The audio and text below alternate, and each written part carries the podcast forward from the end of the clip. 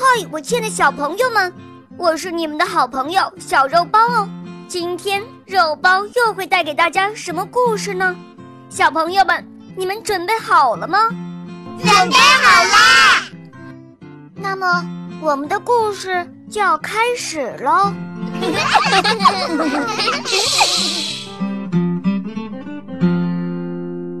第二集。贵族到底把门紧锁着在干嘛呢？让我们继续听风给我们讲的这个故事吧。虽然他并不喜欢说这件事，我亲眼看见了他最大的秘密，那就是制造赤金。这正是为什么烟囱一天到晚都在冒烟。我对他唱道：“停止吧，停止吧。”你只会把你自己烧得精光。呼呼，停止吧！但是贵族并不听我的劝告。贵族把所有的财产都投入了那炼金的干锅中。可惜的是，并没有变出金子来。别的烟囱一冒烟，就说明有人在煮饭。这儿的烟囱也冒烟，却把所有的饭都耗费掉了。我吹进这个庄园，看见贵族眼睛里发出贪婪的光。不过他没有得到金子，反而欠了一堆债务。豪富的日子现在变成了贫穷的生活。我吹来了雪，而他们没有木柴。那个供给他们木柴的树林已经被砍光了。三位高贵的小姐冷得爬不起床来，父亲在破被子下缩成一团，吃的东西也没有了，烧的东西也没有了。这就是贵族的生活。嘘，去吧。冬天过后，春天就来了；贫困过后，快乐的时光就来了。但是，快乐的时光必须等待，这正是倒霉的时候。但是，金子马上就会到来的。我还听到他望着蜘蛛网这样讲：“聪明的小织工，你教我坚持下去，人们弄破你的网。”你会重新再织，人们再毁掉它，你会坚决的又开始工作。人也应该是这样，气力绝不会白费。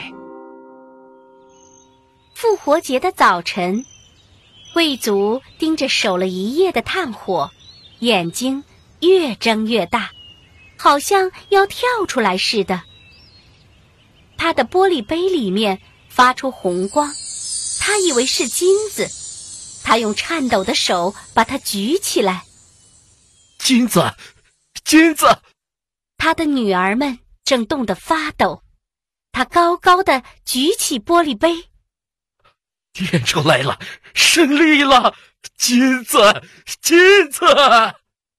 他的手在发抖，杯子落到地上，跌成一千块碎片。他的金子的梦炸碎了，贵族和他的女儿们失去了自己的公馆，除了穿的衣服以外，他们什么也没有了。哦，是的，他们还有地上捡来的碎片。三个女儿成了乞丐，搀着父亲走向便宜的泥草棚。乌鸦。和学巫在他们的头上盘旋，嚎叫，没有了巢，活该，活该！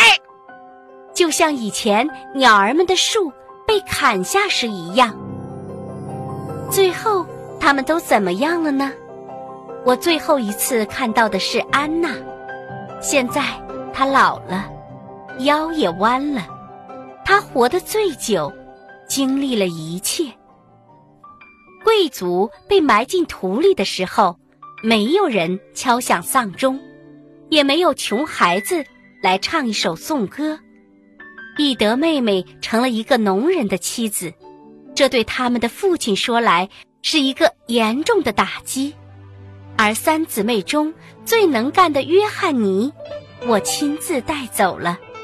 当时他化妆成为一个穷苦的年轻人，在海船上辛勤的工作。我在别人还没有发现她是一个女人以前，就把她推下船去。我想，这不是一桩坏事。向父亲幻想他发现了赤金的那样一个复活节的早晨，安娜唱起了她最后的歌。鹳鸟作为屋顶盖着她，一直到她死。任何东西都有一个结束，穷苦也是一样。我在他的坟旁唱颂歌，他的坟在什么地方？别人谁也不知道。这就是贵族和他的女儿们的故事。故事讲完了，我要吹向更远的地方了。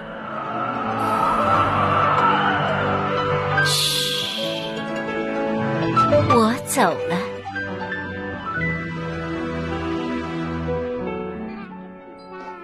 亲爱的小朋友们，今天的故事就讲到这儿了。更多精彩的故事，请关注我们的微信公众号，请搜索“肉包来了”，加入我们吧。我们明天再见哦，拜拜。